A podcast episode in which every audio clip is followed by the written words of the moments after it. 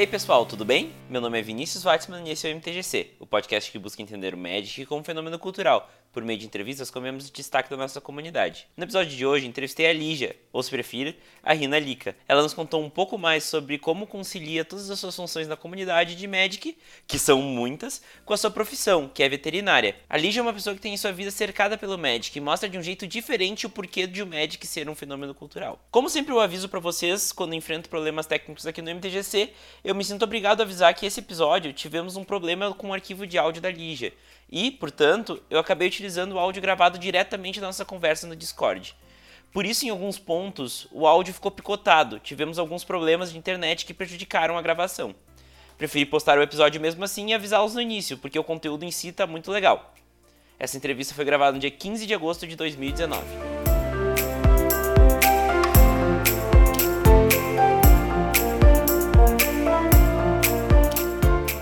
A terceira temporada do MTGC é trazida até vocês pela Burn Mana. Comprar cartas de outros jogadores sem uma plataforma adequada é algo que ficou para trás. Com a Burn Mana é muito mais fácil fazer isso. Isso porque a Burn Mana tem um serviço de curadoria, que filtra e avalia as cartas que os jogadores enviam e também tem uma plataforma clara e fácil de usar. Então fica aqui minha sugestão. A Burmana tem um serviço de atendimento como ninguém tem no Brasil. Não perca essa chance e aproveite para experimentar essa plataforma inovadora, tanto para venda quanto para compra de cards. Não perca tempo e acesse www.burmana.com e saiba mais.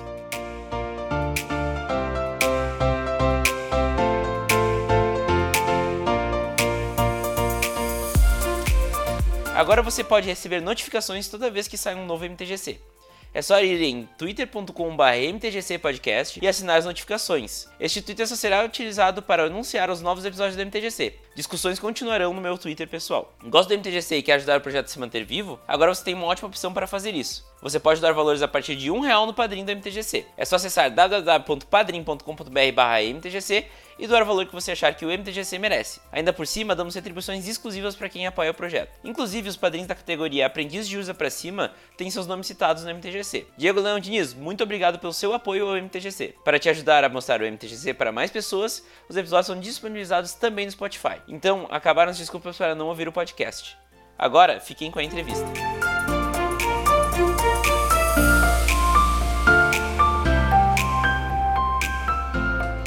Boa noite, Lígia. Seja bem-vindo ao MTGC. Muito obrigado por aceitar o convite e disponibilizar seu tempo para essa conversa. Boa noite, Vini. Tudo bom? Muito, muito obrigada por me convidar. Eu, assim, eu, eu, ouvia vários episódios do canal e eu tava muito me morrendo de vontade, né? Nossa, quando é que vai ser minha vez um dia? Tipo, será que eu mereço? Acho que eu já tinha até te mandado essa hint no Twitter, tipo, nossa, eu queria que um dia ele me chamasse, mas eu não sei se, tipo, se sou digna, né? Tipo a Moncat, assim. Mas que bom que você conseguiu me chamar, fiquei uma feliz. Muito obrigada pelo convite. É isso aí. E então, para começar, eu queria que tu te apresentasse e falasse um pouquinho mais de ti. Oi, eu sou a Lígia, para quem ainda não me conhece, para quem conhece também. Comumente conhecida como Rina Lika. Desde os 9 anos de idade eu sou a Rina Lika. Eu jogo Magic desde 2005. E faz mais ou menos, faz quase um ano já, desde novembro, eu streamo Magic também, na Twitch. E eu gosto muito, eu me divirto pra caramba com isso. Eu também jogo competitivamente por um time de Magic, a Storm MTG. A Storm, depois eu vou falar sobre ela, tem vários esportes dentro da Storm, mas eu cuido da parte de MTG. E eu também sou uma das administradoras da Liga das Garotas Mágicas, um grupo só de garotas que joga Magic, formado em 2015 pela Kay, e do qual eu tive a honra de fazer parte quase desde o comecinho dele. Eu também cosplayo nas horas vagas. É um, é um currículo. É, capaz, não, eu só falei o que você perguntou, desculpe. Falei é, demais. Não, é isso aí, é isso aí. Inclusive, quem quiser saber um pouco mais sobre a Liga das Garotas Mágicas, nós vamos falar aqui, fique ouvindo, e depois claro, terminar esse aqui. É só ir lá no episódio com a Kay, que já tem mais um monte de informação sobre a Liga. Mas, enfim, uh, eu queria saber então, para começar, uh, onde tu se criou, de onde tu fala agora, qual a tua ocupação e como o médico entrou na tua vida. Claro, nossa, esse, esse episódio vai dar umas três horas, hein? Segura! eu falo pra caramba, tudo da corda, bah. É isso aí, é isso aí. Então, é, vamos por partes. Eu sou de Santos. Eu nasci, eu cresci, nasci e cresci em Santos, no litoral de São Paulo, até os 20 anos de idade. Foi aí que o médico entrou na minha vida. Quando eu tava no cursinho, tentando entrar na faculdade, pá, meus amigos do cursinho jogavam Magic. E aí eu achei bem interessante por causa das imagens primeiro. As imagens foram que me ganhou primeiro, flavor texts. Os flavor texts. Eu acho que foi ali que, que me comprou o jogo, sabe? Aí eu comecei, isso foi no longínquo, no longínquo ano de 2005. Eu comecei a jogar com deck emprestado deles, e eles me ensinaram a jogar, eu e uma amiga minha. E aí eu continuei jogando enquanto eu morei em Santos. Naquela época em Santos, a gente não tinha loja. A gente jogava no vão embaixo da escada do Extra Hipermercado, sabe? E, enfim, era divertido mesmo assim. A galera jogava no chão mesmo, era bem Street Magic mesmo.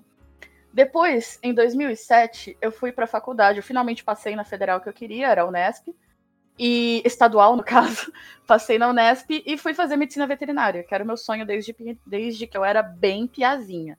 Tava zoando o Vini que eu ia, eu pego o sotaque rápido, então acaba saindo sem querer. Sim. Quando era piá. e aí eu fui fazer faculdade de veterinária na Unesp, no interior de São Paulo, em Botucatu. Lá em Botucatu, eu levei uns dois anos para achar a galera que joga, porque era uma cidade, é uma cidade pequena, cresceu muito nos últimos anos, mas não tinha assim muito como encontrar as pessoas. Eu tava saindo do pet shop e eu encontrei um anúncio, campeonato de Magic no Clube Atlético Botucatuense. Eu, tipo, eita, rolando. Tipo, foi assim, pôster num poste. Aí fui lá no dia, conheci a galera, peguei o contato. Lá também não tinha loja, então a gente jogava na Lan House de meninos. E aí começou. Aí foi assim de 2008 até 2013, enquanto eu tava na faculdade, porque, né? como toda boa veterinária, eu catei algumas DPs, então eu fiquei um pouquinho a mais na faculdade. Em 2013, eu fui para o quinto ano da faculdade, não, as DPs. E no, no último ano da faculdade de veterinária, a gente tem um ciclo de estágios para poder se formar. No caso da Unesp, onde eu estudei, esse ciclo é de nove meses, então a gente literalmente passa o ano inteiro fazendo estágio aonde bem entender e tiver vínculo com a faculdade. E aí, óbvio que eu fui para qualquer lugar, menos ficar em Botucatu, que eu já fiz a faculdade inteira de estágio, né, lá em Botucatu. E aí, por que, que eu tô contando tudo isso? Porque eu sou enrolada? Também. Mas porque a, a Magic tem muito a ver nessa, né, nessa época com eu morando um mês em cada cidade, levando a pasta de Magic comigo, levando os decks comigo. Foi assim que eu joguei durante dois, três meses em Porto Alegre. E é daí que eu conheço a galera de Porto Alegre. Ah. Foi assim. É, existe uma explicação. Agora eu entendi. Foi assim. Eu falei que eu ia chegar no ponto. Eu enrolo, mas eu chego no ponto. Então foi assim que eu joguei na Nerds, quando ela ainda era Jambinho, sabe? A, a saudosa Jambinho, joguei muito lá saudosa, também. Saudosa, exato, saudosa Jambinho. Eu cheguei lá do tempo que o ar-condicionado ainda tava quebrado, sabe? Nossa, com certeza, com certeza. Suei muito lá. Também. 2013? Ai, como? 2013. Se, se bobear, nós até jogamos no campeonato junto aí, porque 2013 era a época que eu mais tava jogando lá. Então, possivelmente. Aí eu joguei. Eu fiquei dois meses morando em Porto Alegre, fazendo estágio numa clínica de. Eu sou veterinária hoje em dia. Sou especializada em acupuntura veterinária e clínica de animais silvestres. Eu trabalho atualmente, uh, principalmente com acupuntura de animais silvestres e cães e gatos. Animal silvestre é tudo que você possa imaginar que não encaixa na categoria cão, gato, cavalo, boi, porco. Basicamente. E eu amo isso, é exatamente o que eu gosto de fazer da vida. Também tem um motivo para eu estar tá falando isso, eu vou falar disso mais tarde. Sempre tem um motivo. Tipo, a minha vida circulou ao redor do Magic, só que a, a, o amor verdadeiro é pela veterinária. Só que um não se desvincula muito do outro. De uma maneira uhum. bem interessante. Mas enfim, daí eu fiquei dois meses, depois voltei em setembro em Porto Alegre. Então toda sexta-noite eu tava na Jambinha. Depois eu fiquei em São Paulo. Em São Paulo eu tinha que fazer bate-volta para Santos todo dia. Então eu jogava mais em Santos nessa época. Que eu ficava, ficava na casa dos meus pais. Depois eu fiquei em Ubatuba. Ubatuba não tem loja de Magic. Eu não cheguei a encontrar a galera do Magic de Botucatu, de Ubatuba. Deve existir com certeza, eu só não achei. E o lugar mais perto de loja para jogar era tipo São José dos Campos. Era, era uma pernada. Eu fiquei um tempo. Aí eu voltei um tempo em Botucatu, eu fiquei em Bauru um tempo, eu fiquei em Sorocaba um tempo. E eu fui conhecendo as lojas de cada lugar assim. Então eu viajei muito esse ano, levando sempre a minha pastinha, meus decks, e chegar na loja e falar: Oi, tudo bom? Eu queria jogar o Friday. Ou então ligando, tipo, segura essa rodada porque eu tô atrasada. Era bem, bem comum isso. Bem comum mesmo. Então é daí que eu conheço tanta gente do Magic também. E especificamente em Porto Alegre tem um papel muito importante para mim, porque até então foi basicamente uma das primeiras vezes que eu joguei em loja. Eu não conhecia Hum. pré-release. Eu jogava desde 2005. Só em 2013 eu fui saber o que, que era pré-release, o que, que era Game Day. E assim, ainda bem que a galera do balcão tinha muita paciência em me explicar, porque eu era muito guria do interior, tipo, mas o que, que é esse tal de Game Day? Ganha coisas, então eu quero jogar. Era tipo isso, assim. Pô, nós E- tivemos uma experiência idêntica aí no mesmo lugar, assim. Eu jogo Olha desde aí. 2013 e fui ter meu primeiro contato com loja na Jambô em 2012. Tá vendo? Olha aí, essa Aham. jambô formadora de jogadores de Magic. Coisa vê? boa. Exatamente. E, e eu tenho muito carinho por eles, especificamente por isso. Se não fosse eles, eu, eu tenho até hoje um papelzinho. Um oponente me explicou as etapas do turno. Porque eu não, eu não. Eu sempre aprendi a jogar meio Street Magic. Então, eu não me ligava muito. Etapa de declaração de atacantes, bloqueadores. Um oponente, tipo, depois da partida, ele sentou, ele me explicou, só que eu não lembro quem foi até hoje. Eu sei que foi na Jambô, no andarzinho de cima da Jambinho, mas eu não lembro mais quem era. Mas se a pessoa estiver ouvindo, pô, muito obrigada de coração. Até hoje eu guardo o papelzinho que ele tirou do bloquinho dele e me explicou as etapas do turno. Tipo, nossa, eu nunca mais tive dúvida nisso. Tu, ia, tu já chegou aí na Nerds agora, depois que eles reformaram lá? Ah, com certeza. Com certeza. Meu noivo é gaúcho, então de vez em Sim. quando eu vou pra Porto. É, tu Eu tem que avisar quando é. tu vem, viu? Ah, com certeza, avisarei, avisarei. Ah, eu avisarei com certeza. Eu tenho. Eu roubei meu noivo pra São Paulo, né? Ele não mora mais em Porto. Mas eu tento ir de vez em quando, com uma, uma frequência menor, mas ainda vou, com certeza. Tem e que avisar. avisarei. Tem que avisar que a gente Sim. joga uns Commander. Dá um Com pulo aqui em certeza. Montenegro.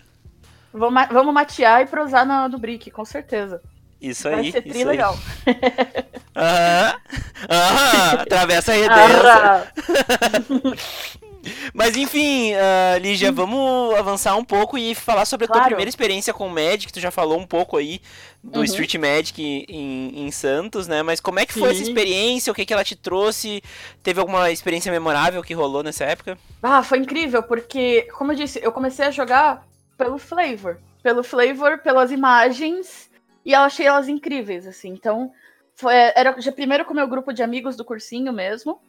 Depois eu tomei um pouco de coragem de ir, na, de ir lá, né, embaixo do- da escada do Extra.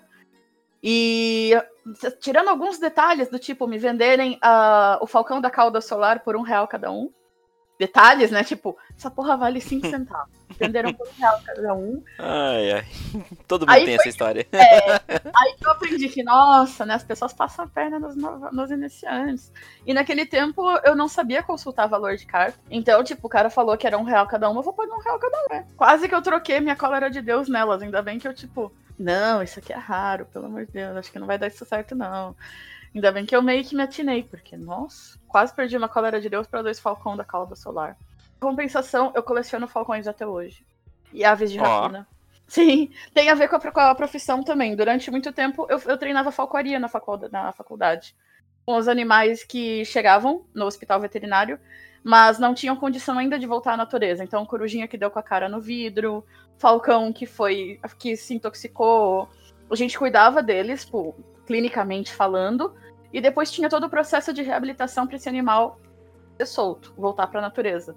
Então a gente fazia muitos exercícios com presas e tudo mais para ter certeza de que não, esse bicho está apto para voltar para a natureza. Ele tá voando bem, ele tá caçando sozinho. Se ele não tiver, não tem condição, quer soltar para morrer. Então, por causa disso, eu tenho um carinho muito especial por cartas que têm aves de rapina. E aí eu coleciono elas. O Falcão da Cauda Solar foi o primeiro, mas eu lembro que me passaram a perna e me cobraram um real em cada um. Fantástico, mas foi um real bem investido. Foi, foi um real bem investido. Foi dois reais bem investidos, porque foi um real cada um. Ó. Mas é, se for parar pra pensar que te trouxe, né, além de tudo, além de todo o background fora do Magic, te trouxe ainda, né, uma ligação no Magic com isso, né? Exatamente, exatamente. Foi uma lembrança, no final das contas, uma lembrança boa, mas hoje em dia eu faço o possível para que outras pessoas não caiam no mesmo golpinho, sabe? Nossa, não, pergunta, demais. É, pergunta pra alguém se essa carta vale isso mesmo antes de sair trocando. Ó, no- abriu coisa boa no pré-release, seu primeiro pré-release, devagar aí, não sai trocando tudo, sabe? Porque tem gente que passa a perna. Isso é, isso é muito errado. Isso não é moralmente aceitável, mas tem gente que faz. Então eu É, eu- cuidar. É. Eu tive. Eu passei por isso em dois momentos, e eu acho que talvez tu tenha passado parecido também. Mas foi logo no início, né? Quando a gente começa a jogar, foi na escola daí. Mas eu também Ah. passei quando eu co- comecei a frequentar. ah, frequentar loja. Porque eu não Ah. tinha o costume. Então, até depois. ah, entre parênteses, em off. Lembra do Uhum. Especula aqui em Porto Alegre? Oh, como que eu vou esquecer esse Especula? Então, ele, ele, esse, rapi- foi ele rapou a minha pasta umas quatro vezes, Uhum. sabe? Então, ele era famoso por isso, né? Mas eu não sabia. O Especula é, não sei, eu É. espero que esteja vivo e tal, mas eu nem sei se ele ainda tá, porque eu não vejo ele faz muito tempo. Faz muito tempo que eu não ouço falar do Especula também. Mas, Verdade. enfim... Ah, no fim eu vou botar o nome dele mesmo. Mas... Veja Especula! é, inclusive, o apelido dele é Especula por causa disso. Porque ele, ele abria a pasta pra especular. Exato. Existe um motivo pro apelido dele ser Especula.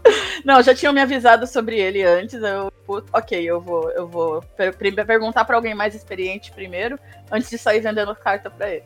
Sabe... Sabe ah, Don't Stop Believing do Journey? Sei, sei. Daí tem a. Small Town Girl, né? Just a Small Ah. Town Girl. Eu era o Small Town Boy, porque eu entrei lá e não sabia nada, não conhecia ninguém, tava sozinho. Então, Eu também, Gri. Nossa, tipo, meu, meu noivo, apesar de também ser ga- gaúcho, ele não joga. Não joga assim Magic que nem eu, de ir na loja e tudo mais, sabe? Desse jeito, visceral. Então, normalmente eu vou sozinha nas lojas. Tipo, costumava ir sozinha. Ele às vezes aparecia só pra buscar, assim, tipo, ah, tá onde? Tô na, tô na Nerds, tá? Então tô indo aí. Tô no Jambô, tô indo aí, então. Então, Sim. mas é, mas é bem isso. bom, ah, Lígia, como é que tu se define como jogadora de Magic? Nossa, uma ótima pergunta. É uma ótima pergunta mesmo. Eu basicamente me defino como jogadora competitiva, porque eu normalmente eu gosto muito mais das partidas quando elas valem alguma coisa. Então, não, não, não nego, jogo, gosto de jogar competitivo, fico mais feliz quando dá resultados. Sair, sair do, do torneio com 0-4 me dá um peso no estômago. Então, basicamente, eu sou uma jogadora competitiva. Só que eu também gosto muito de ajudar outras pessoas a jogarem Magic e a aprenderem a jogar Magic. Então eu também tenho esse lado meio professoral, sabe? De ajudar pessoas a jogar, ajudar pessoas a treinar, ajudar pessoas a, a melhorar decks, a dar opinião, se, se pedirem, lógico. A dar opinião no deck alheio também. Então, ah, primariamente competitiva, mas depende muito da situação. Por isso que eu te digo que é muito provável não joguemos Commander, porque eu realmente tenho problemas com o Commander por não ser exatamente um formato competitivo. Muitas bem comum. É bem comum, é, É. bem comum. É bem comum, verdade. E tem muita carta. Pô, eu admiro extremamente a mente do jogador de Commander, porque a gente tem uma média, se não me falha a memória se eu estiver atualizada, de 16 mil cartas únicas de Magic lançadas. Já deve ter aumentado esse número. Na entrevista que eu vi era de 2015. Então, tem uma média de 16 mil, talvez já tenha até chegado a 17 mil, cartas únicas de Magic, sem contar os reprints. O comandeiro, ele pega uma carta, tipo, do spoiler, e ele fala: Nossa, isso vai no meu commander, vai combar bonito com isso, isso e isso. Meu Deus, o que é um computador super potente perto da mente de um comandeiro? O quê? É uma mente muito. Cabe muita informação, sabe? É uma mente. E é muito rápida. A sinapse, pra. já- ele não pode ver uma carta que ele já monta um combo, já monta um deck, já pega um comandante.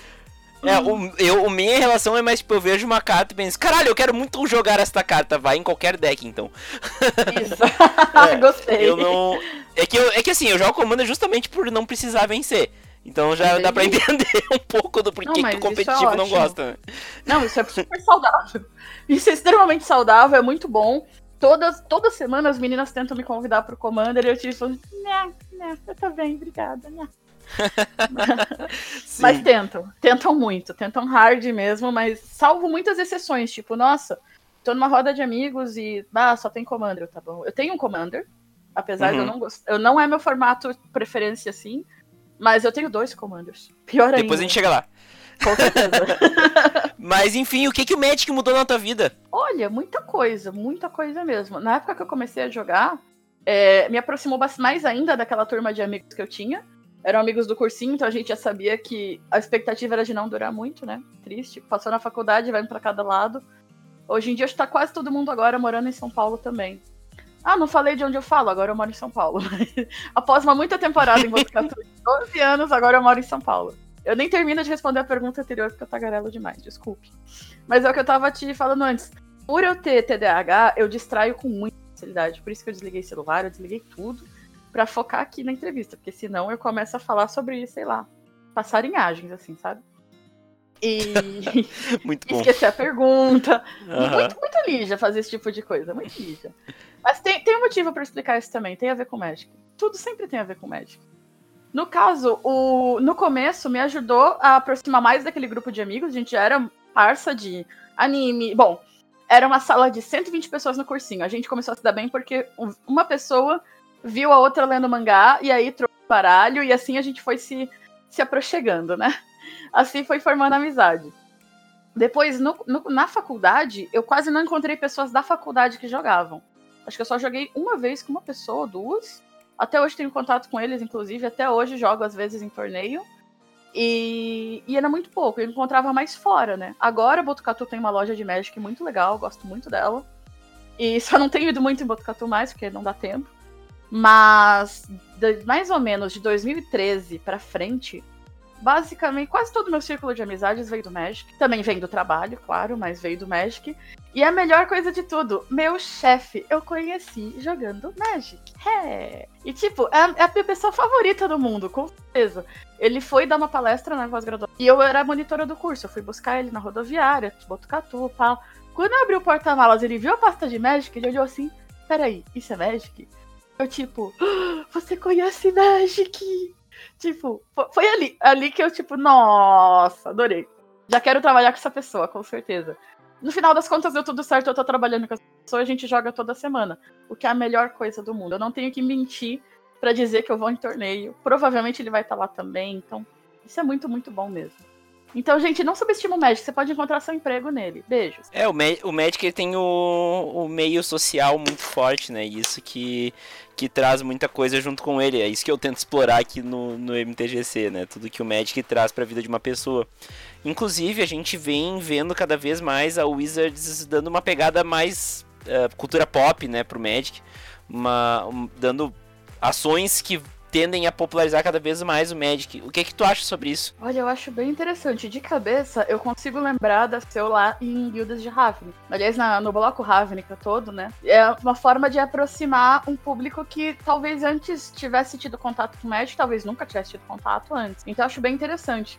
Também tem vários jogadores de Hearthstone que são convidados a jogar Magic. A tentativa, assim, de trazer, trazer mais gente. E toda a tentativa de trazer mais gente é muito boa. É muito bem-vinda mesmo. Eu sempre falo que se a gente tipo, não, não ensinar novas pessoas a jogar, não expandir o, a nossa base de jogadores, o jogo vai falir, a gente vai ficar sem Magic, a gente vai, com o perdão da expressão, quem não gosta de palavrão, melhor mudar de podcast porque eu falo muito, mas a gente vai tomar no cu. Vai ficar Magic para seis pessoas, você acha que a Wizards vai se dar o trabalho de produzir? Não vai. Eles querem só uma empresa, eles querem lucro. Então, eu acho que qualquer iniciativa popularizar o Magic é extremamente válido e bem-vindo. Vai manter o jogo vivo só assim, né? Exato, senão vai ficando cada vez menos jogadores e aí o Wizards vai faturando cada vez menos, ela vai outra coisa que dê mais dinheiro. Exatamente. É uma empresa, somos capitalistas, não culpo ela, então. É. Exatamente. É. é a real. Bom, Lígia, pra então encerrar toda essa sessão aí sobre várias várias coisas que o Magic traz pra gente, né? Eu quero que tu descreva um pouco mais sobre qual é o papel cultural mais importante do Magic para ti. Nossa senhora, por onde eu começo? Olha, para mim, eu acho que o Magic, ele é muito rico porque ele te permite interagir com ele de várias formas diferentes. Para mim, assim, eu acho que é isso que me ganhou é, ao longo do tempo no Magic, porque se fosse só gostar de arte de flavor text, eu não jogava, eu só colecionava. Então, que, o que me conquistou para continuar jogando durante 14 anos, e espero que muitos mais, é justamente como o Magic te permite interagir com ele de várias formas. Você pode jogar competitivo ou não. Você pode jogar na mesa da cozinha ou não. Pode jogar Commander ou não. Também é Magic. Odeio as pessoas que ficam, ai, Commander não é Magic. Mentira, assim. E você pode fazer cosplay, como às vezes eu faço também. Ou também não precisa, não é obrigado. Você pode só colecionar as cartas, você pode escrever fanart, desenhar fanarts, você pode escrever fanfics. Você pode interagir com o jogo de tantas formas incríveis. Eu acho que isso é a maior riqueza cultural do Magic. Eu acho que é, é por isso que ele devia ser muito mais valorizado pelo papel cultural dele. Você pode ensinar, usar o Magic para ensinar crianças, como o Jorge está fazendo na comunidade dele, lá no Rio de Janeiro. Acho que ele já até falou para o podcast sobre isso. Ele é, ele é elenco fi, fixo do MTGC, então. Então, olha aí, exatamente. então, Se eu não, se eu não tô confundindo, ah, foi o episódio do Jorge que eu sim, com certeza. Então, eu acho que o Magic é extremamente rico como ferramenta cultural por isso. E uma outra coisa que eu gosto muito do Magic, eu não preciso necessariamente saber um idioma específico, um jargão específico é, para jogar em outro país. Por exemplo, se eu chegar agora nos Estados Unidos com as minhas cartas em inglês ou souber me comunicar em inglês, eu jogo numa boa. Não, as, as regras não mudam de país para país. Isso que eu acho muito bom no Magic. Tem gente que. Até mesmo com as cartas em português, né? Porque as pessoas Exato. reconhecem pela arte daí. Pela arte, ou então chamam um juiz. Tem muita gente que joga com carta em chinês, japonês, russo. Na dúvida, chama um juiz. E sempre muito importante chamar um juiz, inclusive. E eu Temos acho um que... MTGC sobre isso também. Exatamente, exatamente. eu, eu ouvi vários episódios do MTGC ao longo da. Mas últimos dias eu escutei um pouquinho mais para não, não falar besteira, né? Tá. Não fazer feio. Já dei uma estudadinha. Mas um dos meus favoritos é o da Fanny, aliás, ela sabe disso. Eu falei isso do, na votação que você fez no final do ano no Twitter. O da Fanny e o da Kay, pra mim, são os melhores, com certeza. Adoro, adoro mesmo. E. Então, eu acho que para mim o Magic é extremamente rico por isso, porque ele te permite interagir de várias formas diferentes com ele. Para mim, isso é, isso é riquíssimo. Riquíssimo mesmo. Fora as coisas que a gente não vai pesquisar por causa de Magic. É, é verdade. É, eu fui tentar descobrir o que, que era um salvádego da ruína. Porque saiu essa carta agora em M20, né? Eu, que diabos é um salvádego? Isso na live. Um dos seguidores, graças a Deus, deu aquela googlada na Aurélia ali. Descobriu que salvádego era um, uma ferramenta, um robozinho, não sei, que retira. É, acho que é uma ferramenta.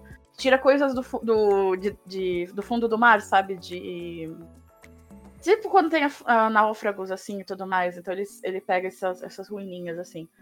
Então salvar Nossa. da ruína. É tipo isso. Eu não lembro exatamente a explicação, mas eu lembro que tinha alguma coisa a ver com pegar coisas do fundo do mar. TDAH é incrível por isso. Eu só lembro... Momento metade... cultura aleatória. Então, tipo, o que é um salvádego? Vou até procurar de novo aqui no Google. Porque... Ah, é, eu desliguei o celular. Outro dia eu procuro Vamos no adiante. Google. Vamos lá pra frente. Acontece.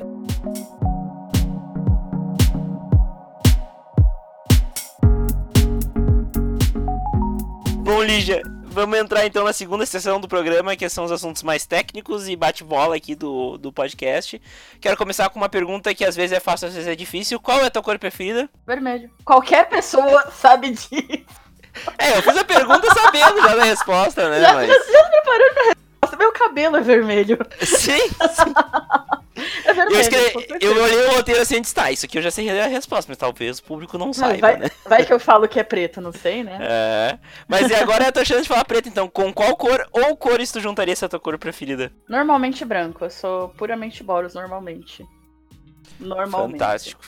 Eu já diria teu cosplay também, né? Exatamente, por ser Aurélio. Ah, achei que é um salvádego, é isso mesmo. Salvádego é gratificação dada aos marinheiros pela salvação do navio ou da carga naufragada ou perseguida. Uau! Olha aí, é diferente do que eu tinha pensado, era tipo de salvar carga do fundo do mar, nada a ver. Enfim.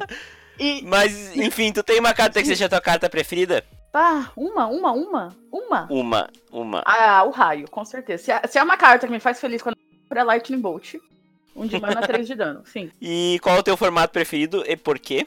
Atualmente é o Standard. Porque é nele que eu tenho jogado mais por causa do competitivo. Tá tendo muito mais campeonato Standard, eu jogo mais Standard. E se estivesse tendo mais campeonato Modern, eu jogaria Modern. Eu, eu vou na onda do que tá sendo jogado no competitivo. Tivesse mais Commander competitivo, acho que eu estaria jogando Commander competitivo. Então, eu acho, acredito que seja o T2 atualmente, até porque eu tenho acompanhado bem, eu geralmente acompanho as coleções, os pré-releases. Então eu saio a carta, eu já fico me coçando para fazer uns decks com a carta, sabe? Isso eu tenho em comum com os comandeiros, realmente.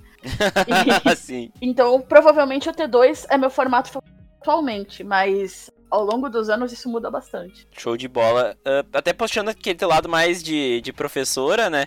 Qual é o aspecto do jogo em si que tu acha que é o melhor argumento para trazer novos jogadores e mostrar para eles que o Magic é legal? Olha, eu acho que com certeza mais ou menos o que o Jacó já está fazendo, que é apresentar eles para jogadores em faixa juvenil, né, de crianças, adolescentes, inclusive como uma ferramenta melhor de aprendizado de interpretação de texto, de aprendizado de matemática, de aprendizado de, de sociabilidade também, de como interagir com os outros, sabe? A Magic também é uma excelente ferramenta de psicologia, por isso que eu estava tão interessada no podcast com Elba e Jacó também, porque você tem que aprender a perder, você tem que aprender a ganhar, você tem que aprender a lidar com oponentes dos mais diferentes tipos. E então eu acho que o Magic é uma riqueza muito grande aí, por isso. Então eu acredito que se tem alguma, algum aspecto dele que eu usaria para atrair novos jogadores, seria justamente como uma ferramenta educacional nas escolas. Com certeza. Fantástico, inclusive realmente tu vai curtir esse episódio ali que ficou bem completo nesses Nossa, aspectos de, de, de sociabilidade e, né, o Magic como o viés para muitas outras coisas. É Mas enfim, já, já sabemos que tu joga Commander, então qual é o teu Commander preferido e por quê? Ah, não, raro, sim. Já sabemos que tu joga Commander. Ué? Que? Quando eu disse É. isso? Tu tem, tu tem dois decks, já é o Eu, eu suficiente. tenho, eu tenho dois decks de Commander. É o suficiente pra te ter um preferido. Então, o... eu preciso explicar o porquê do meu comandante. Eu não tenho um pingo de paciência pra jogar Commander com 40 de vida, mesão, quatro pessoas ou oito pessoas. Então, quem eu escolhi pra ser meu comandante e quem eu montei a dedo esse deck, Hidetsugu Impiedoso. Amor Ah, da minha vida. Ah, por mim, carinhosamente chamado de RD. Amor da minha vida. Eu chego, boto ele com o ímpeto o mais rápido possível, viro, vai todo mundo pra 20, meus problemas começam a se resolver. Aí depois, se ele sobreviver e ficar na mesa, eu viro, vai todo mundo. Pra quem, não, pra quem está ouvindo e não conhece o Hideki, Hidetsugu Impiedoso é uma carta de Kamigawa. Eu não lembro mais se é Salvadores ou Traidores de Kamigawa. É Kamigawa. Ou Quinta Aurora, não lembro. É o bloco Kamigawa. Ele, ele é um ogro, xamã, 4 de poder, 3 de resistência. Custa 5 manas. Isso é um pouquinho complicado, né, de lidar com ele, mas todo amor tem seus defeitos, não é? Esse daí é o Commander. Hideki. cinco mana é nada. Ah, Até matarem ele duas vezes, você ter que castar por 9 é complicado, né? Não, nove, nove é pff, barbada. Esses monoheads só que não sabem rampar. Não, não sei mesmo. É porque é do Monarch, né? Pô, Se tivesse eu outro comandante, possível, mas. Meu comandante é o Hideki mesmo. Uhum. Então, quando eu viro o Hideki, o Hidetsugu Impiedoso, cada jogador recebe de dano equivalente à metade da sua vida, arredondado pra baixo. O dano arredondado pra baixo, a vida arredondada pra cima. Isso é muito importante porque eu tenho várias outras coisas no deck que dão pingadinha, sabe? Um de dano, Uhum. ou então ganhar um de vida. Pra quê? Porque eu tento ao máximo possível manter a minha vida no ímpar, a dos outros no par, e fazer qualquer coisa que duplica o dano, tipo decreto dos deuses gêmeos. Pronto, GG. Ah, sim. é. Tu Fornalha eu de ia jogar uma mesa com o meu principal deck de Derev, que é um Stacks fudido, que eu não gosto desse tipo de deck que termina o jogo rápido. Tá vendo? eu gosto. Então, se eu queria jogar Magic, tinha que ser Commander.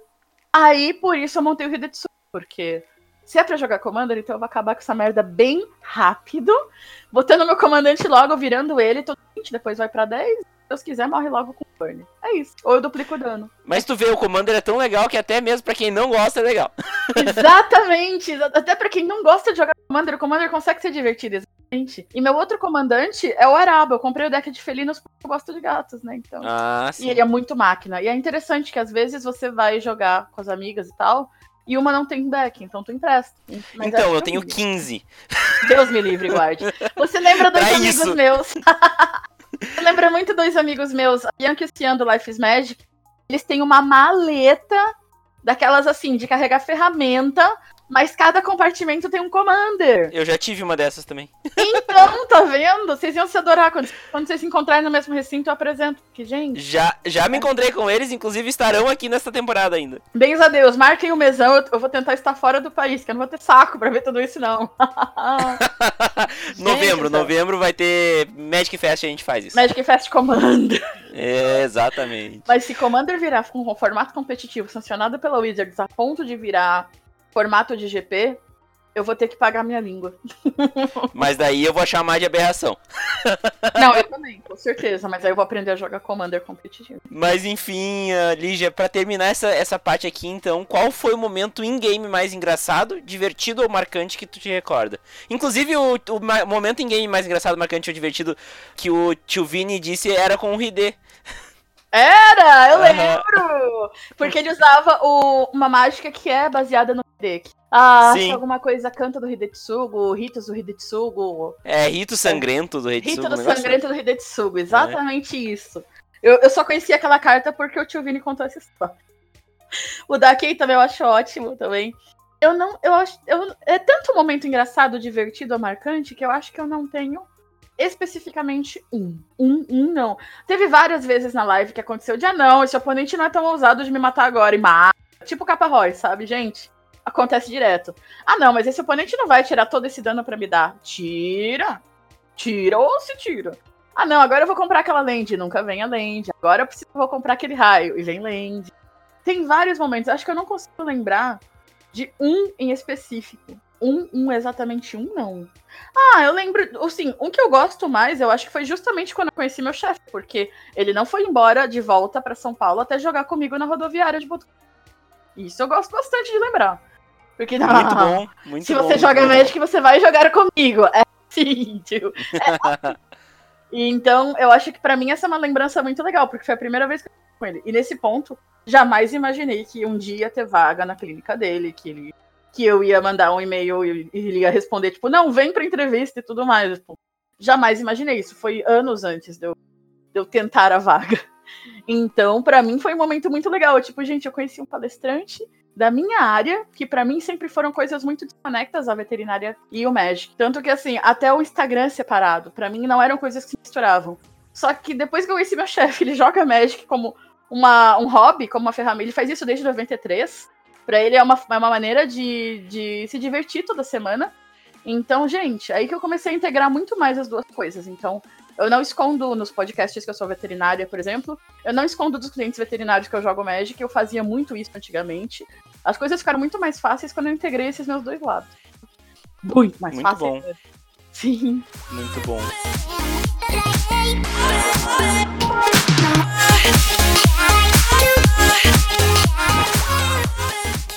Bom, Lígia, agora vamos aprofundar um pouco mais nessas coisas, então, as coisas mais tuas.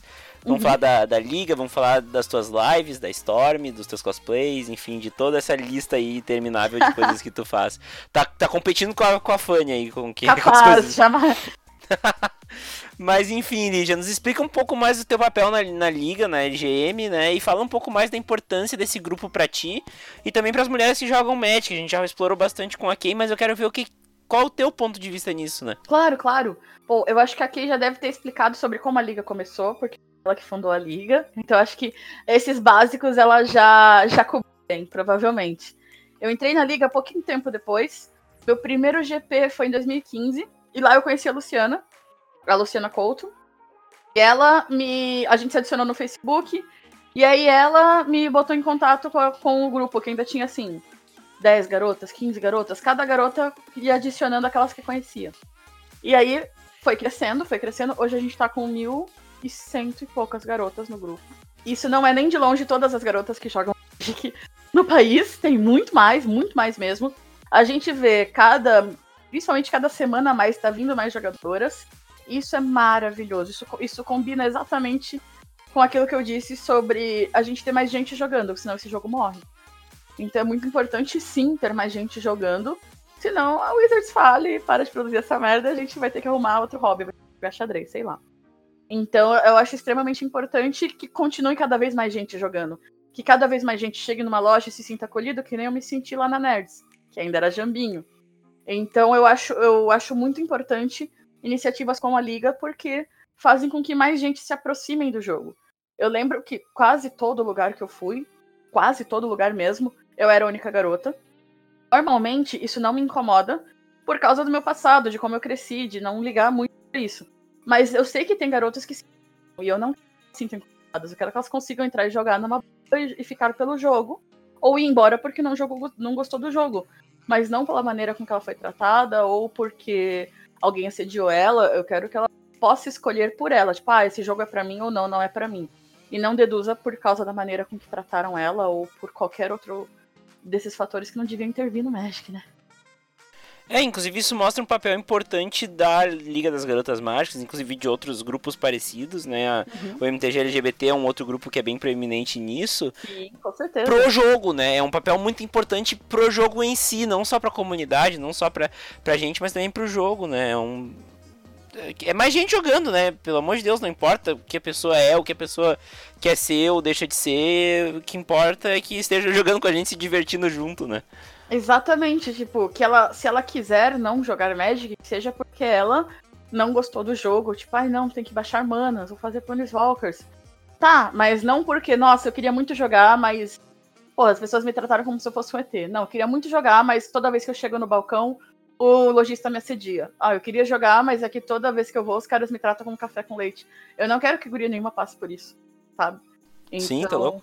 Então, eu acho que qualquer um devia poder chegar e jogar numa loja de Magic, porque o jogo foi feito para isso, para interagir com pessoas. Tá no nome do jogo, é, né? Exato, né? The Gathering. Por isso que tenho muito interesse no episódio sobre psicologia lá do Elba, porque uma coisa que eu tô querendo muito, que eu queria muito, mas eu não sou psicóloga, é que alguém escrevesse um artigo sobre como lidar com frustração e derrota sem descontar no teu oponente, que tem muito jogador precisando ler isso, mas muito. Eu, inclusive. Tem dias Falamos que é um pouco disso no MTGC aqui então, em questão. Tem dia que é fogo, sabe? Teu deck tá te traindo. A pessoa da frente tá indo bem por mérito dela e do deck dela. Aí vem o oponente e desconta toda a tua frustração, despeja da mesa e você que tem que lidar com aquilo. Não é obrigado, não. Bom, Lige, além da, da liga, tu também faz outras trocentas coisas, a gente já falou várias delas, mas eu quero eu quero falar um pouco mais sobre os cosplays agora. Ah, sim. Eu quero que tu primeiro fala quais foram os cosplays que tu já fez, e segundo, falar um pouco mais sobre o processo, né? Como é que é a escolha do personagem, como é que é montar o cosplay, desde a ideia até a execução, né, no, num evento ou numa live, como é que é esse mundo, né? Olha, posso resumir em é foda, com certeza. Eu comecei a fazer cosplay lá em 2005 também, quando eu tava no cursinho, tinha um tempo. Então, que né, só faz prova no fim do ano, pá, então tinha um tempinho mais ocioso. Eu comecei, eu comecei fazendo um cosplay assim de armário da shampoo do Rama Meio, do, do mangá Rama Meio. E desde então, foi indo, né? Foi. Aí foi indo. Já cheguei a fazer a Lucy já cheguei a fazer a Yuko do X-Holic, mas sempre personagens de anime e mangá, porque eu gosto muito de anime e mangá também, até hoje. Então, começou mais com esses personagens de animes, de mangás e tudo mais. E até que em 2008, eu fui, gostei muito da ilustração de uma carta de Magic, a Antifona que tem uma ruiva maravilhosa, com uma armadura dourada, assim, parecia um colão, um maiô de uma saia, e aquelas asas enormes se estendendo pela carta. Eu falei, gente, eu quero fazer isso. Eu nunca fiz uma asa na minha vida mas vamos lá. Então a gente vai atrás de tutoriais, a gente vai atrás de vídeo no YouTube. Hoje em dia tem muito mais informação na internet do que em 2008. Especialmente a tia Sakura tá aí, né? Sakura Prong está aí para ajudar muito com isso. Ela tem ótimos tutoriais no canal dela também. E mas eu pesquis... naquele tempo eu pesquisava muito mais fora do país ou no, no site, em fóruns mesmo brasileiros, porque não tinha muita coisa em PTBR mesmo. E eu tinha já uma veia muito forte do artesanato desde os 5 anos de idade, minha mãe qualquer coisa. Crochê, tricô, bordado, ponto cruz, costurar. Eu já tenho uma máquina de costura desde os 14 anos de idade, eu tinha uma máquina de costura. Então, facilidade com o processo artesanal eu tenho. E eu gosto muito de fazer as minhas próprias peças. É muito difícil eu pagar para alguém fazer, porque para mim parte da diversão é confeccionar. Então, se é algo que eu não sei fazer, eu vou atrás de uma forma que eu consiga fazer, tipo, nossa, é lindo em acrílico. Tá, eu sei trabalhar com acrílico vamos ao plano B. Ou então vou, vou aprender a trabalhar com. A... Nossa, isso ficaria legal com os LEDs, tá? Mas eu não sei fazer LEDs. Bom, eu posso aprender a fazer LEDs, posso não fazer LEDs, tentar uma outra coisa que também me deixe feliz. Mas para mim, parte da diversão é fazer o próprio cosplay. Isso não é verdade para todo mundo, não há demérito nenhum nisso. Para quem estiver ouvindo, ah, Elija, mas não tem um pingo de habilidade manual. Foda-se, vai brilhar com seu mesmo assim. Não tem problema você contratar alguém. Eu me divirto fazendo. Estilizando perucas, colando penas em asa, fazendo capas de bota, fazendo espadas, cetros, etc. Eu me divirto muito fazendo essas coisas pra, no final, vestir tudo aquilo e sair em um evento, apresentar em algum lugar e, e, me integrar com a personagem. Aí, de 2008, eu já tava no segundo ano da faculdade, aí a agenda começou a ficar bem apertada, eu não consegui mais trabalhar com cosplay. Até o ano passado que eu resolvi fazer a Aurélia. Então eu fiquei muito tempo, muito tempo em ato. Teve até uma vez que o, uma coisa muito legal que a Epic Games aqui em São Paulo fazia é fazer o Pride Lise junto com a galera do MTG LGBT e tinha um concurso cosplay. Então eu arriscava assim alguma coisa de armário, tipo, nossa, eu vou, sei lá, com chifrinhos, uma coisinha assim. Até que uma vez eu resolvi, nossa, eu gostei dessa sereia Tatiova, luminária. Vou de sereia. Peguei duas toalhas, peguei um rabo de EVA, costurei na barra da, da toalha, pus umas barbatanas. O, o, o, Felipe, um amigo muito querido, ele fez uma maquiagem para ficar com uma rede, assim, para ficar com umas escamas na cara. E fui, fui, tipo, pus um biquíni e ó, GG, vou jogar assim. E uma peruca que eu tinha já, já era um, é que eu não acabei, acho que foi da Ares. Da Ares, não, Ares eu terminei. Foi da Hilda, do Cavaleiro do Zodíaco. E, e fui, e me diverti pra caramba. Eu continuei. Aí veio a Aurélia, que até hoje é símbolo do canal, é plays mais lembrados que eu tenho. E que deu um baita trabalho, porque a armadura, é a asa, é lente. Então. Eu te vi caminhando é... lá no Magic Fest e deu pra ver que era um negócio super complexo. Então, e eu acho incrível. Quanto mais complexo, mais eu. Só que geralmente eu não tenho tempo na eles. Em coisas eu tenho que meio que improvisar, não fica bem como eu gosto. Nossa, vou refazer esse cosplay. O da Aurélia mesmo eu já refiz essa versão 2.0. Eu já refiz, vou, vou fazer a 3.0, quem sabe um dia. Eu fiz a Chandra também, mas assim, foi só pro Early Access Event de M20. Tinha esse desafio mundial rolando. Pediram para todos os streamers do Early Access Event irem vestidos de Chandra. Eu, ora, que prazer, né? Minha, minha Planeswalker Fita. Que prazer. Então eu fiz a parte de cima só, né? A parte de baixo é pijama mesmo, assim, que não vai aparecer na câmera. Tática William Bonner. Então eu fiz a parte de cima da armadura, mas assim, em uma semana. Então tem várias coisas que eu quero refazer também pra usar no Magic Fest o cosplay inteiro. Aproveitar que o cabelo eu já tenho, as lentes são as mesmas da Aurélia, né? E aproveitar. Show de bola, show de bola. Eu acho fantástico o cosplay, é uma coisa que, além de ser uma coisa boa pra ti, é uma coisa que a comunidade adora também, né? Tu vai num evento, tem cosplayer, é uma das coisas mais legais do evento, né? Nossa, certeza. É. Verdade. E é muito bacana o todos os detalhes. Eu acompanho muito a Letícia, que faz o cosplay de Jace. Fez também o da o do Gin, que ficou fantástico também. E, e ela fez também a Vanifar. Sabe, é cada peça bem pensada, é cada, cada detalhe. Ela lixa tudo no braço, pinta tudo. E depois ela vai e anda pelo evento e adora. A Fanny também é outra pessoa que eu, eu não eu acompanhava tão de perto a Fanny antes. Depois que acompanhei, nossa, virou assim, só amor, sabe? Ela é muito dedicada em tudo que faz, e não é pouca coisa. Não é. Então, assim, ela se dedica em cada peça, em buscar um detalhe, em fazer uma coisa diferente, em adaptar uma coisa. A Mila também é muito boa nisso. Fez um cosplay de Giza que eu achei tão legal. Ela pegou uma pá de lixo, colocou uns cravejados, assim, ficou incrível, sabe? Gosto muito dessa criatividade das para desenvolver os seus papéis também. Então, por isso é uma, é uma forma de me relacionar com o Magic que eu também gosto bastante, que também. Show de bola. Uh, mas além disso, tem ainda a parte competitiva, né? E eu queria entender um pouco mais sobre, sobre a Storm em si, né, em geral, e também sobre a divisão de Magic que tu, tu tá coordenando ali, né, também. Como é que é entrar numa organização de esportes, entre aspas, tradicionais, e tu, e tu botar um, uma divisão de Magic, que é um, um jogo antigo, mas um esporte novo, né? Ah, eu acho que é fantástico, especialmente pelo apoio que o time dá. O time de, da Storm, ele surgiu no, em outubro de 2018. Ele é um time novinho ainda, recente, né? E ele surgiu basicamente com jogadores de Pokémon. Tanto que no Pokémon a Storm é muito mais conhecida do que no Magic. No Magic a gente tá atualmente com três membros isso que a gente abriu seletiva pra mais. E daí a gente vai nos torneios, geralmente com o playmatch da Storm, ou com a camiseta da Storm também. E tenta fazer o melhor resultado do Kai, tenta treinar junto. Nem sempre dá, nem sempre dá. Não vou dizer que, nossa, é perfeito, treinando toda semana. Lá. Mentira, a gente tenta, tá? A gente tenta com muito esforço. Nem sempre dá certo, porque a vida real acontece. Todo mundo é adulto. Então agora a gente tá seletiva justamente pra, trazer um sangue novo pra equipe, pra dar gás na gente também, né? No, no, no time Storm em si. Eu acho que o apoio que a equipe da Storm, não só de Magic, porque a parte de Magic realmente sou responsável por ela, mas tem todos os outros coordenadores da galera do Pokémon, que é onde a Storm tem mais estabilidade no momento, da galera do FIFA, da galera do Rocket League. Antes tinha o Counter-Strike também, ele deve voltar muito em breve. Então eu acho muito bacana porque eu posso aprender muito com os outros coordenadores de outros esportes. Que eu anunciei hoje a seletiva, inclusive. Estava te contando até na live. Desde a hora que eu anunciei a seletiva, porque é normal surgirem dúvidas. E as pessoas ficam, nossa, mas será que isso é pra mim? Nossa, mas eu quero jogar competitivo, mas como é que funciona um time? Eu não sei o que faz. E eu quero ajudar, lógico. Estamos aqui para ajudar. Mas é muito legal esse, essa receptividade de quererem fazer parte de algo e de virem perguntarem sem medo. Eu acho isso maravilhoso. Continue mandando mensagem, eu agradeço. E provavelmente vou fazer depois uma mini live só sobre tirar dúvida pra ajudar quem, nossa, mas eu quero me inscrever, mas não sei, pra ver se ajuda a galera. E eu me perdi da pergunta de novo. Ah, lembrei, tá. eu, eu, já falei, eu tenho TDAH, mas isso, é, é, o Magic também entra nessa informação. Porque, como eu sou uma pessoa extremamente distraída, TDAH é uma síndrome. O Elba provavelmente explica melhor do que eu isso, mas é uma síndrome que. Uh, déficit, de, déficit de atenção, hiperatividade e ansiedade. Ou agressividade, eu não lembro do que era o A. Mas eu basicamente me distraio muito fácil.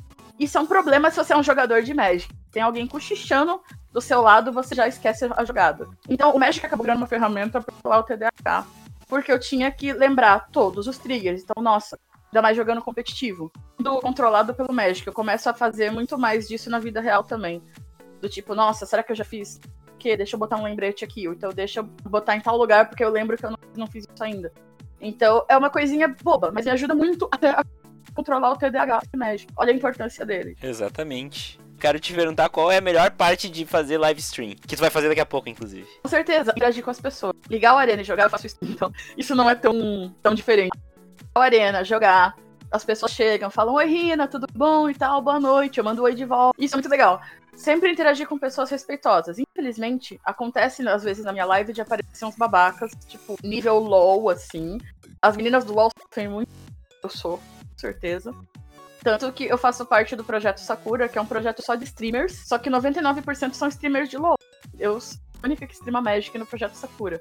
E as coisas que elas contam de pessoa invadindo, pessoas invadindo em massa lives, falar sobre a aparência delas, sobre elas não saberem jogar, ou sobre elas terem luta que são mulheres, ou coisas assim, dá nojo. E infelizmente no Magic não tem muito disso. Talvez aparece algum em live, eu faço toda a questão de banir na hora. Mas a parte legal de fazer stream é interagir com todos os outros 99% muito legais, respeitosas, que acompanham a gente toda, todo horário de live. Show de bola. Lígia, por fim, como todas essas funções que tu faz eh, no Magic, elas te ajudam a entender o jogo e também te ajudam a entender como isso afeta a forma como tu te relaciona com o Magic. Porque tu faz um monte de coisa relacionada com o jogo, eh, fora veterinária é o que tu mais vive no teu dia a dia. Então como é que isso afeta, né, a relação tua com o jogo e como tu vê o jogo a partir desses olhos. Nossa, eu vejo como uma parte extremamente importante da minha vida. Porque se o Magic acabasse hoje, o que, que, você ia fazer? Eu ia continuar sendo veterinária, e a veterinária é uma profissão extremamente desgastante psicologicamente. Ninguém sai normal da faculdade de veterinária. Realmente, a nível psicológico mesmo. Ninguém termina a faculdade sem precisar de terapia. Então, precisa ter um hobby, precisa ter alguma coisa que você goste, que você ame, que te divirta. Pra mim, o Magic começou como isso, continuou como isso, porque eu já fazia isso no cursinho, fiz durante a faculdade, eu continuo agora depois de formada. Então, é uma, é uma ferramenta para mim de diversão, com certeza. Eu percebi que a minha maneira de me relacionar com o jogo que eu gosto mais é competindo. E tudo isso é, faz muita parte do meu dia a dia. Às vezes tem horas que o trabalho fica muito puxado, muito difícil. E eu tenho que parar um pouco. O médico tipo, não vai ter live essa semana porque o trabalho fudeu tudo. Cobri as férias de duas pessoas, não vai dar. Aí eu aviso, muito jogo de cintura, a gente consegue coordenar toda essa agenda. É, o médico tem um papel extremamente importante na minha vida por causa disso. É, tem tanta coisa do meu dia que tem a ver com ele, nossa.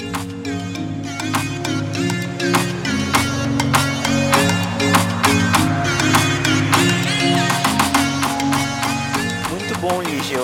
Vamos indo agora pra parte de despedida, até porque eu tenho que te liberar aí pra tua, pra tua live. Uh, mas, enfim, chegamos ao fim do episódio, tudo que é bom também chega ao fim, né? E eu queria te deixar aí com a palavra para dar um recado final pra galera. Também já deixar uma abertura para te fazer teu jabá, falar das, das tuas mídias, falar onde a pessoal pode te encontrar, encontrar a Liga, a Storm, todas as coisas que tu fazes. Pode ficar à vontade que a palavra é tua. E é isso aí, muito obrigado mesmo. Ah, obrigada você, imagina. Eu te agradeço muito pelo convite, Vini, com certeza. Foi uma, uma oportunidade muito bacana conversar contigo no podcast hoje. E meu jabá. Se você quiser me seguir no Twitter, eu estou lá como Rinalica, H-I-N-A-L-Y-A.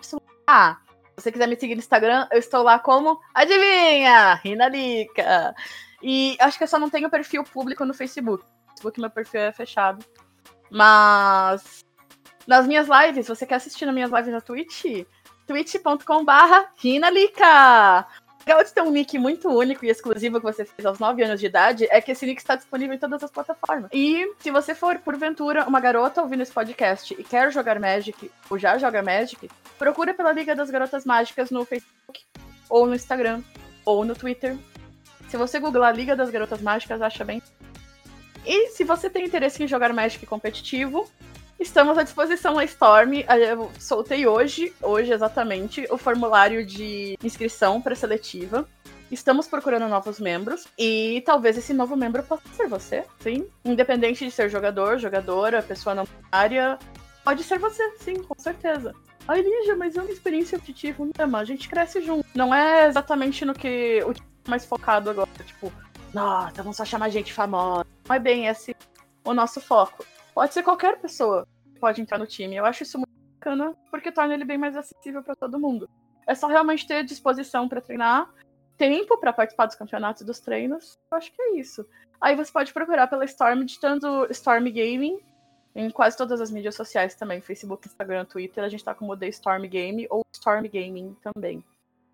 E no mais eu fico à disposição, principalmente pelo Twitter, onde eu respondo mais as pessoas. Pode mandar sua dúvida, também ajudar. Eu gosto muito, muito mesmo de ajudar as pessoas. Tipo, nossa, eu tenho dúvida. Manda, eu falo muito isso na live. Fantástico, Lígia. Eu acho que fica aí o recado. Todas as mídias estão na descrição do episódio, junto com todas as cartas que a gente citou no episódio. Todos os links e todos os episódios, tem bastante coisa. Agradeço mesmo esse tempo que tu dispôs aí hoje, noite de quinta-feira, pra gente conversar um pouco mais. E, enfim, até mais. Até semana que vem pra quem fica. E tchau. Tchau, obrigada.